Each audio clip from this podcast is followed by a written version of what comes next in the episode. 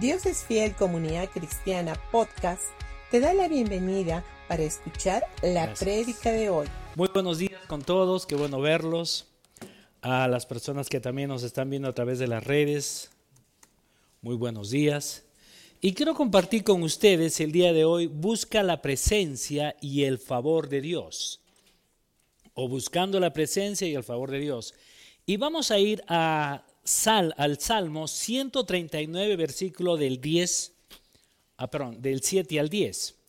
Y me encanta realmente este, este pasaje porque dice, jamás podría escaparme de tu espíritu, jamás huiré de tu presencia. Si subo al cielo, allí estás tú.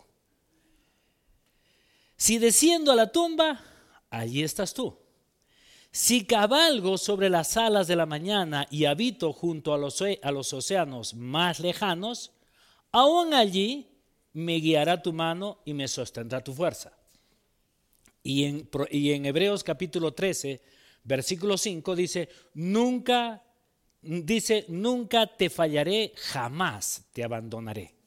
Ahora, si se dan cuenta en estos dos pasajes que acabamos de leer, Acá nosotros podemos ver que la presencia de Dios, la presencia de Dios es constante en nuestras vidas y está garantizada.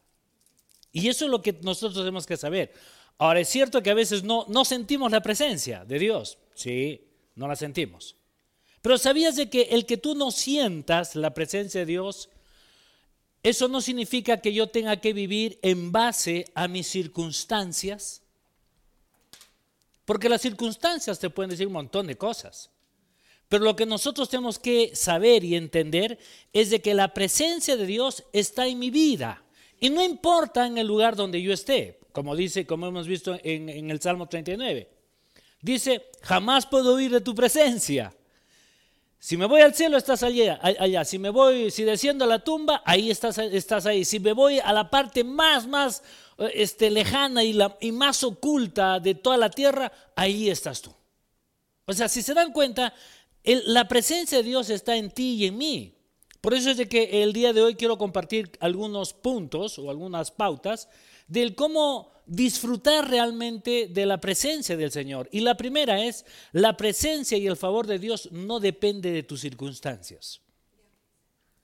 José no se movió en base a sus circunstancias, sino que él se mantuvo y, se quedó enfocado en qué? En la presencia de Dios. Ahora, si nosotros vamos viendo toda la historia de José, que la sabemos, la hemos escuchado, hemos escuchado la, historia de José. Cuando José de pronto en una situación que lo venden sus hermanos, obviamente está en la casa de Potifar.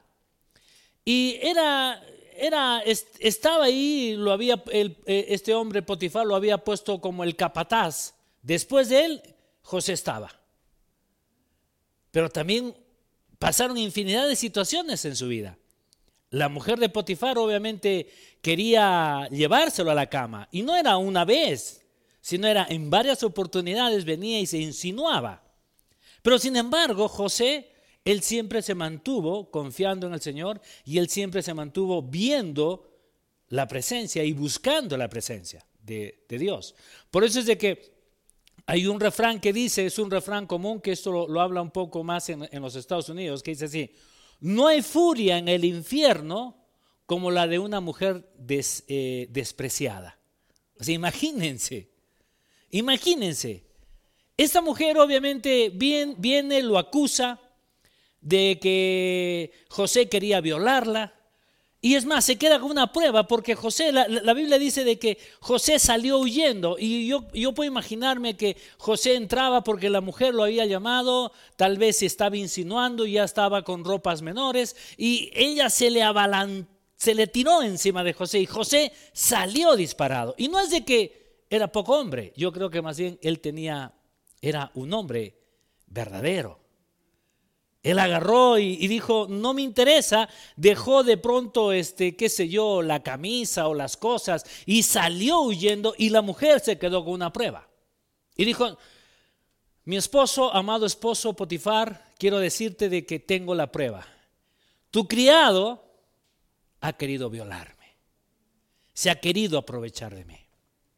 Ahora, imagínense Potifar. Potifar era un capitán, era un hombre, eh, eh, era un hombre importante. Yo creo que al escuchar la historia, la historia de la mujer, él despertó en una ira total, ¿verdad? Lo agarró a José y de toda la autoridad que le había dado, porque José tenía autoridad en, en el lugar, en la casa de él. Así es de que lo agarra José y le quita la autoridad y lo arroja a la cárcel. Ahora, ponte tú en el lugar de José. Si tú estuvieras en el lugar de José, como a veces hemos estado muchas veces en ese mismo lugar, de diferente manera, no necesariamente en, esa misma escena, pero de diferente manera de pronto hemos estado en una situación donde hemos podido decir, ¿por qué a mí? ¿Por qué me suceden estas cosas a mí? ¿Por qué comienzo algo y no me sale bien? ¿Por qué inicio una empresa y, me sale mal? Cambio de trabajo y me vuelve a salir mal. Estoy haciendo tal cosa y no sale como yo quiero. ¿Cuántos de nosotros podríamos tener de pronto una respuesta muy familiar? ¿Se han dado cuenta? Ahora yo puedo imaginarme que al ver José toda esta escena, todo lo que estaba pasando, yo creo que hubo una escena donde trajo a memoria lo que sus hermanos habían hecho. Cuando sus hermanos lo agarraron, tal vez lo desvistieron también, porque no, no, no, no nos olvidemos de que José era el preferido de, de su padre. Tenía una túnica de colores. Así que yo puedo imaginarme, igual le quitan la túnica de colores, lo cual eh, viene a ser la prueba de que un oso o un león lo había matado a José, porque eso es lo que le entregaron a su papá, y lo desnudan y lo meten a una cisterna, lo meten ahí a un pozo. Y yo puedo imaginarme que José comienza a revivir la escena de sus hermanos y dice, ¿por qué a mí? Otra vez me vuelven a arrojar. Otra vez me, me, me, están, me, levantan una calumnia. ¿Por qué es lo que hicieron? Lo, lo, agarraron, lo metieron a un calabozo siendo él inocente. Ahora, cualquier persona común y corriente como nosotros, o la gran mayoría de nosotros podríamos venir delante de Dios y, hacerle la pregunta, decir, ¿por qué me está pasando esto a mí? ¿Dónde está Dios? Dios, ¿por qué realmente me has abandonado? ¿O, por qué lo has abandonado a José? Es un hombre que ha creído en ti, siempre ha estado buscando las cosas tuyas. ¿Por qué? ¿Dónde está tu justicia? ¿Por qué no haces justicia con él? ¿O por qué no haces justicia conmigo? Pero yo puedo ver de que José literalmente no era un hombre común y corriente. ¿Sabías esto? José no era un hombre común y corriente. Sabía que Dios nunca lo iba a abandonar. Sabía que sabía José que a pesar de las circunstancias que estaba viviendo, yo, yo creo que su atención no estaba tanto en lo que le pasaba, sino su atención estaba buscando la presencia, su presencia. Sin importar de pronto que era un, esclavo o sin importar de pronto que de, esclavo pasó a ser capataz de la casa de Potifar y que ahora obviamente está, está siendo prisionero y es muy probable que esté va a enfrentar la cadena perpetua. Porque eso era lo que pasaba. Ahora, la, gente que, imagínate, si alguien lo, lo, encuentran en pleno acto de intento de, violación, ¿cuántos años de cárcel tiene? 25 años. Imagínate, esto es una vida. Ahora yo puedo imaginarme acá José cuando lo, agarran y obviamente Potifar no era un hombre común y corriente. Así es de que lo agarra y le dice, ahora sí, cadena perpetua. Pero no he cometido nada, cadena perpetua. Ahora José, en ningún momento él despreció el favor y la gracia de Dios que estaba sobre él. Él no se movió por las circunstancias. En lugar de estar amargado, en lugar de estar fastidiado, en lugar de estar quejándose, porque se han dado cuenta que a veces la gente se queja de todo.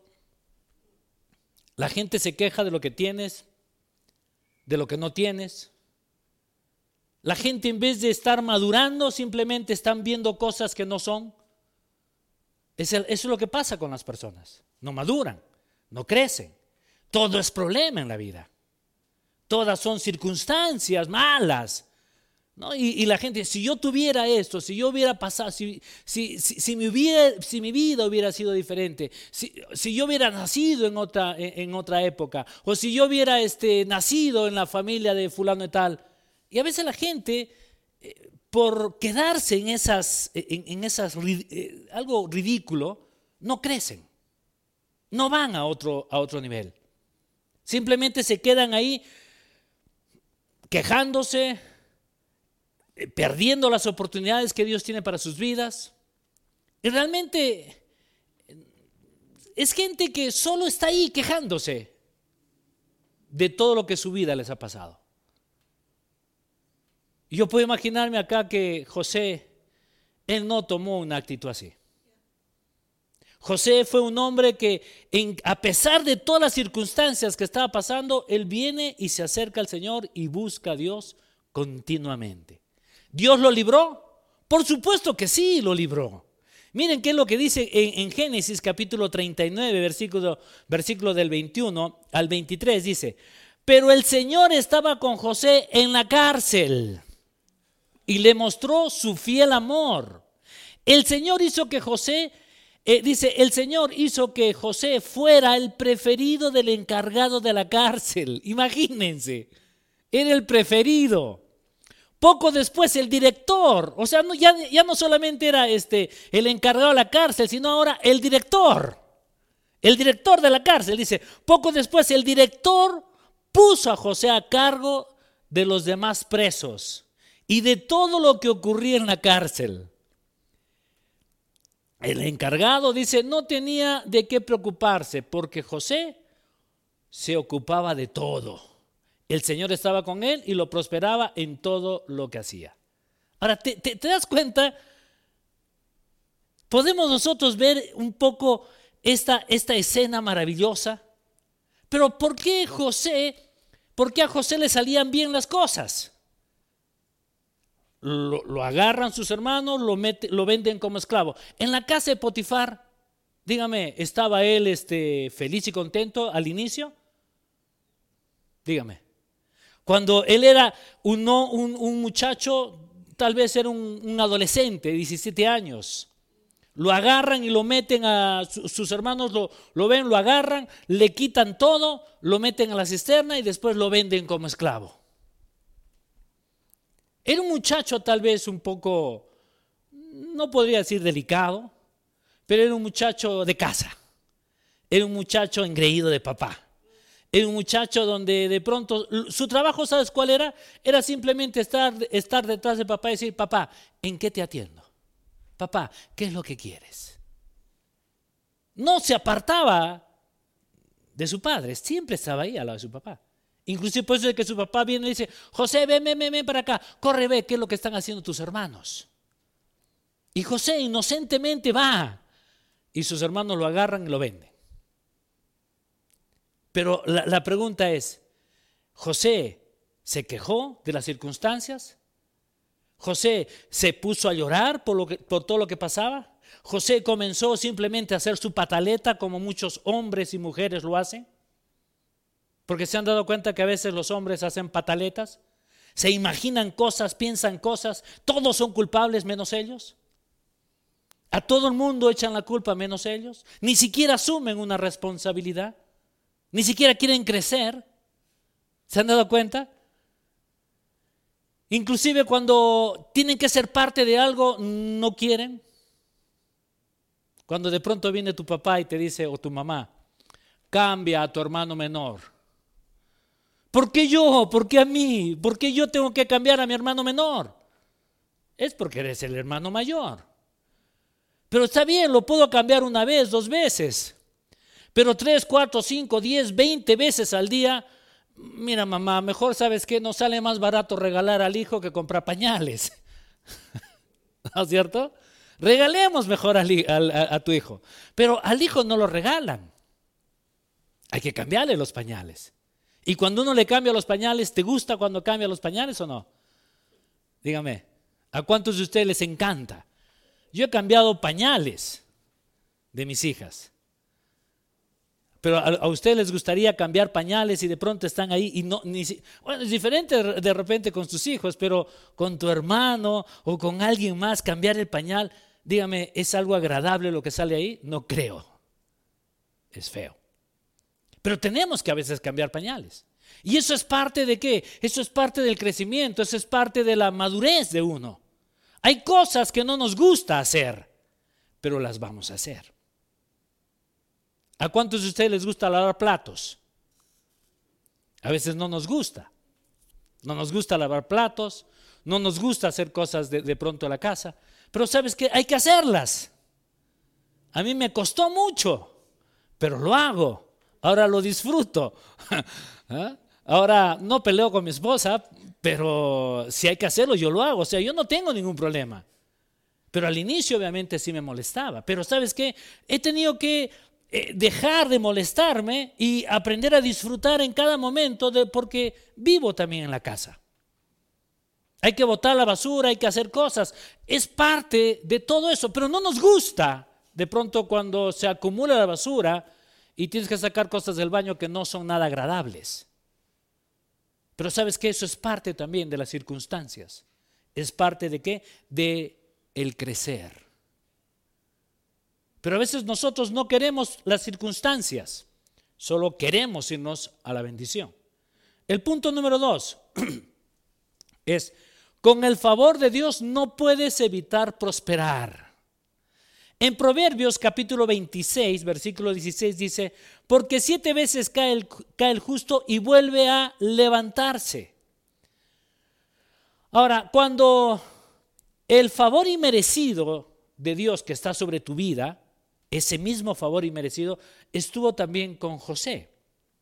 Pero también durante todo ese proceso, cuando estuvo con José, hasta yo creo que José buscaba la presencia de Dios y él dijo, es inevitable que el favor de Dios no esté sobre, pero que no esté sobre mi vida.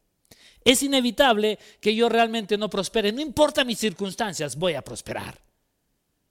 Es inevitable que a pesar de que me han mandado como un esclavo y ahora estoy en la cárcel, es inevitable que yo no tenga promoción. Ahora, ¿alguna vez te has puesto a pensar de que no importa la situación, Dios siempre te va a promover? Dios siempre te va a prosperar. Dios siempre te va a sacar, pero ¿qué es lo que tengo que hacer? Busca su presencia. Busca su presencia.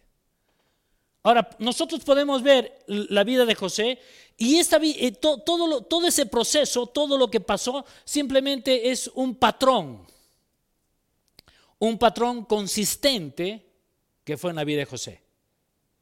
¿Y, ¿Y por qué? Porque a José no le importaba si era prisionero, si era esclavo, si ahora estaba en la cárcel. Simplemente él buscaba la presencia del Señor. Y cuando tú y yo vamos buscando la presencia del Señor, y tenemos que saber también, si tú eres un hijo de Dios, si tú tienes a Jesús en tu corazón, el favor de Dios está sobre tu vida. No importa si de pronto alguien viene y te mete, es como, como que alguien viene y nos mete a la piscina y, abajo nos ponen, no sé, un montón de peso. Pero sabes qué, a la hora que te quieren hundir, tú tienes una pelota de hule, abrazado. Esas pelotas, no, sé si han visto esas pelotas grandes. ¿no? Eh, eh, eh, hace unos días fui con mi esposa a su terapia y, y había una pelota, habían tres pelotas grandazas. Yo puedo imaginarme, te meten ahí a esa piscina y la gente quiere, quiere que tú te hundas. Las circunstancias te llevan a que tú te, simplemente te ahogues. Pero alguna vez te has puesto a pensar de que por más que quieran ahogarte, tú estás con esta pelota de hule enorme. Que la gente te, te jala, pero siempre esa pelota te va a sacar a flote. ¿Y por qué? Porque ese es el favor de Dios. Esa es la gracia que tú y yo tenemos. Pero a veces nosotros obviamente nos quedamos más viendo las circunstancias, más viendo los problemas actuales, estamos simplemente diciendo, pero ¿por qué a mí? ¿Por qué a mí? ¿Por qué a mí? Y llega un momento en que te molestas, te fastidias, dejas de congregarte, dejas una cosa, dejas otra cosa. Yo me he dado cuenta que a veces cuando las personas dejan de congregarse, siempre, no importa cuánto sea el tiempo, se alejan y de pronto comienzan a pensar mal. Y es triste. Porque en vez de crecer, se estancan. Pero sabes, nadie se estanca. O subes o bajas. Así de simple es. Y a veces cuando dejamos de hacerlo, vamos bajando, bajando, bajando, bajando. Y le vamos echando la culpa a quién? A todos. Y uno dice, me rindo. Y yo creo que Dios viene y te dice, no te rindas porque todavía no he acabado contigo. No te rindas porque yo, tú todavía sigues en un proceso. Porque tú y yo estamos en un proceso. No somos un producto terminado. Estamos en un proceso. Y muchas veces en las circunstancias más bajas, en las circunstancias difíciles que podamos tener en la vida, ¿sabías de que esas circunstancias difíciles solo son plataformas de lanzamiento? Son plataformas de lanzamiento para una mayor promoción que Dios tiene para tu vida. Así fue con José. Así fue. Ahora observemos algunos detalles, algunas huellas de lo que el Señor hizo en los altibajos de la vida de José.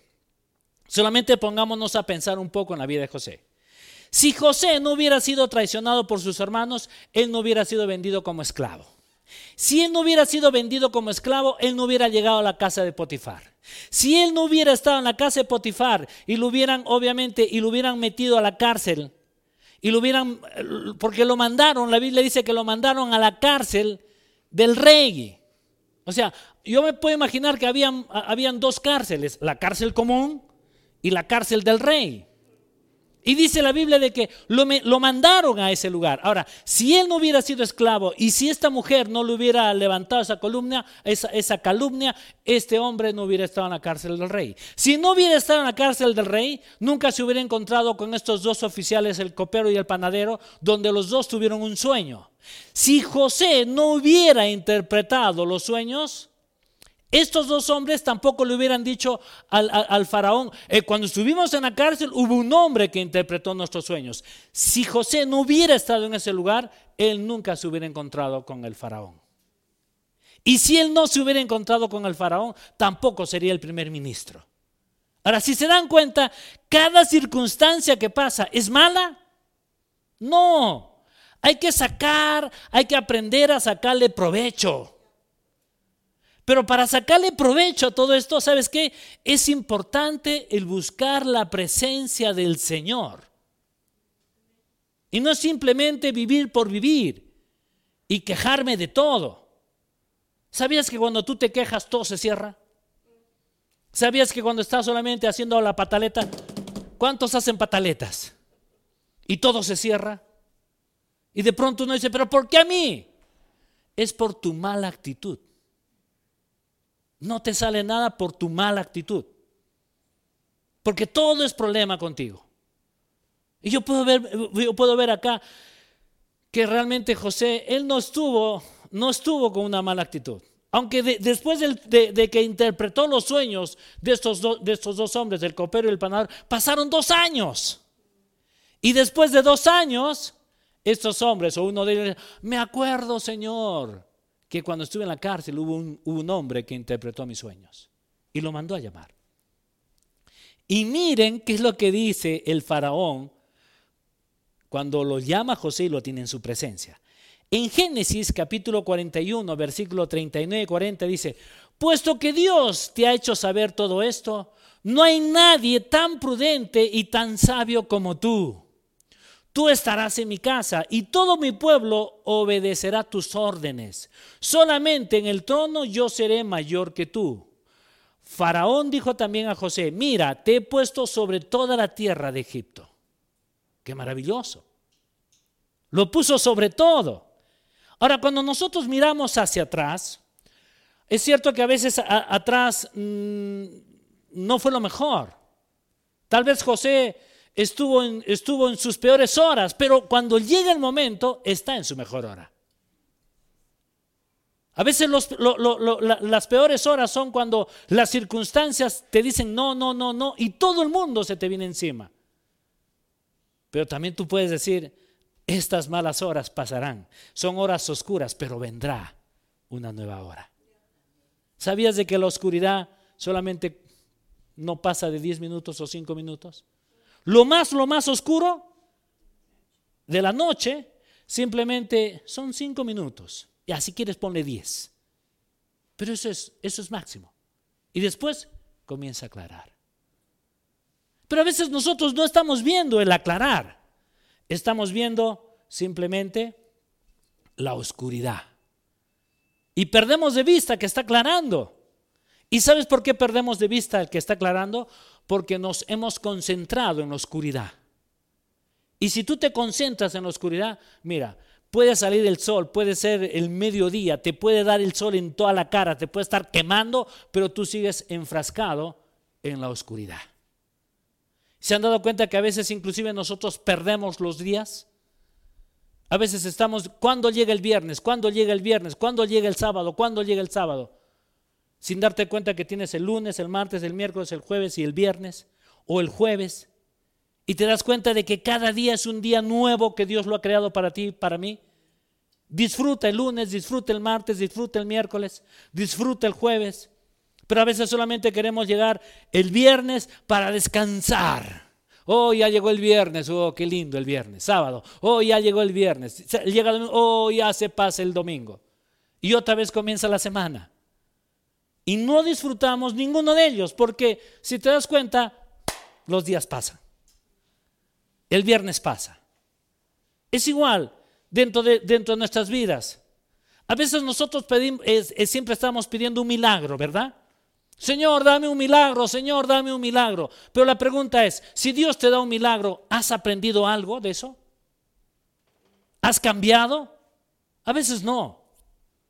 Y yo creo que ahí es el gran problema nuestro. Nos acercamos a Dios y le decimos, Dios, dame un milagro, Dios te da el milagro, pero tú no cambias. Sigue siendo igual. Yo creo que Dios dice, no has aprendido nada. Señor, dame un milagro. Los milagros no solamente son para disfrutar, también son para cambiar. Pero a veces no queremos cambiar. Queremos milagros. Señor, haz un milagro en mi matrimonio. Qué bueno. Haz cambios. ¿El, matrimonio es fácil? No, no es fácil, es bien complicado. Si no, levanta la mano. ¿Te das cuenta? No es fácil. Hay que estar, hay que aprender a soportar, hay que aprender a tirar, hay que aprender a jalar, hay que aprender a callarse, hay que aprender, hay, que aprender muchas cosas, ¿verdad? Hay que aprender las miradas, hasta las malas caras. Uno ¿qué, me quiere decir? Mejor me quedo calladito y me, me meto bajo la cama. Me quedo ahí, estoy, feliz ahí, seguro. son cosas, y no solamente de uno, también de ella. O sea, es de los dos. Pero a veces nosotros simplemente nos queremos quedar en qué? En la parte oscura. Ahí, en la parte más oscura. Pero no nos damos cuenta que ya va aclarando. Ahora yo puedo ver de que cuando la presencia de Dios estuvo sobre José, ¿qué es lo que pasó en la vida de José? En la vida de José, una vez que José nunca deja de mirar a Dios, siempre busca su presencia, fue promovido de lo más bajo, ¿a dónde fue? al palacio. Del muladar al Capitolio y de la letrina a la Casa Blanca. Imagínense, así fue. Así fue la promoción que Dios le dio a, a José. Es algo maravilloso. Ahora, él nunca y en ningún momento, él, yo creo que él se quedó con las circunstancias. Ahora, la Biblia dice que todo lo que nosotros podemos ver es momentáneo y pasajero está sujeto a cambio. Pero ¿cuál es lo más real? ¿Lo que tú ves o lo que tú estás viendo en el ámbito espiritual? Ahora, pero si yo no veo, no veo nada en el, ámbito, en el ámbito espiritual, nunca voy a tener cambios en mi, en, mi vida natural. Ahora, yo, yo, simplemente te puedo hacer como un ejercicio. ¿Qué está, ¿Cómo estás viendo tu futuro? ¿Cómo estás viendo tu mañana? ¿Cómo te ves de acá a unos cinco años? A ver, cierra los ojos y di, ¿qué quiero hacer? De acá a cinco años, ¿dónde me miro? ¿Dónde me veo? Ahora no, no, no, no, no, no digas, ah, de acá cinco años ya voy a tener tanto, uy, ahora ya estoy a punto de jubilarme. No, no quiero que veas eso. Quiero que veas de que no importa la edad, tú puedes estar en una situación mejor. Pero las posibilidades se van cerrando por la edad. ¿Sabías que a Dios no le interesa la edad? A Dios le interesa lo que tú le puedes creer a Él. Y le da, ya no tengo las... Sí, es, es verdad. La edad va, viniendo, nuestro cuerpo se va envejeciendo, ya no tenemos las mismas fuerzas, pero ¿sabías que cuando tú comienzas a buscar al Señor, Él te va renovando? Si no, si no veamos pues la vida de, la vida de Abraham. Un, viejito de cerca de 100 años, que durante todos esos, antes sus, sus 100 años primeros, él no podía tener hijos. Y si no podía tener hijos es porque tenía un problema tanto él como su mujer. No podían tener hijos. Y de pronto a una edad de vejez, a la edad de 75 años, le cree a Dios. A la edad de ochenta y tantos años, Dios le da una promesa. Y él cree la promesa. Y él continúa y por eso es de que el punto número tres, que no lo voy a hacer ahora, lo voy a hacer la próxima semana, este, voy a estar hablando de, habla la justicia de fe. Y justo acá está hablando de qué? De lo que Abraham hizo. Pero a veces nosotros simplemente nos quedamos en las circunstancias. Ahora, las circunstancias son solo circunstancias. Eso va a pasar. Así es de que es tiempo de madurar. Si tienes que levantarte y limpiar, cambiar pañales, cambia pañales. Si tienes que agarrar la escoba y barrer, barre. Si tienes que limpiar, que limpiar los baños, hazlo. Pero nunca lo veas como que, ah, pero ¿por qué a mí? Porque Dios quiere seguir tratando contigo. Porque hay cosas que no nos gusta hacer. ¿Es verdad? ¿Alguna vez te has puesto a pensar, ¿por qué tengo que hacer esto que no me gusta? ¿Alguna vez estás puesto, ¿por qué a mí? En vez de estar pensando, ¿por qué a mí? ¿Por qué no dices, wow, Dios quiere algo más para mí? Dios me está preparando en este lugar feo porque Él me quiere sacar a un lugar más alto. Esa es la actitud que nosotros deberíamos de tener. Y no estar solamente viendo que todos me odian. Las circunstancias no me gustan. No nos gustan las circunstancias, pero saquémosles provecho a cada circunstancia. Por eso es importante, ¿sabías? Aprende a reírte. Es que todos hagan así. Vamos, todos hagan así. Y ahora hagan así. Esa es la forma como tú deberías de estar. Riéndote constantemente. Gózate en el Señor. Busca su presencia. Amén. Vamos a orar. Amado Padre, gracias te damos Dios por este maravilloso tiempo. Gracias por tu palabra. Y gracias te damos, Dios, porque venimos delante tuyo, Dios. Tú conoces todo lo nuestro. Sabes, Padre, de que nos hemos equivocado, no una vez, muchas veces, y vamos a seguir equivocándonos. Pero necesitamos de ti. Y tomamos la decisión, Padre, de que hay circunstancias que no nos gustan, hay circunstancias que no nos agradan. No nos agradan de pronto limpiar letrinas o limpiar o cambiar pañales. Pero si me ha tocado un tiempo de limpiar pañales y, limpiar letrinas, lo voy a hacer. Pero no lo voy a hacer con una actitud de fastidio, sino voy a hacerlo con una actitud de que no importa el lugar, siempre tú me vas a promover y me vas a poner en un lugar más alto.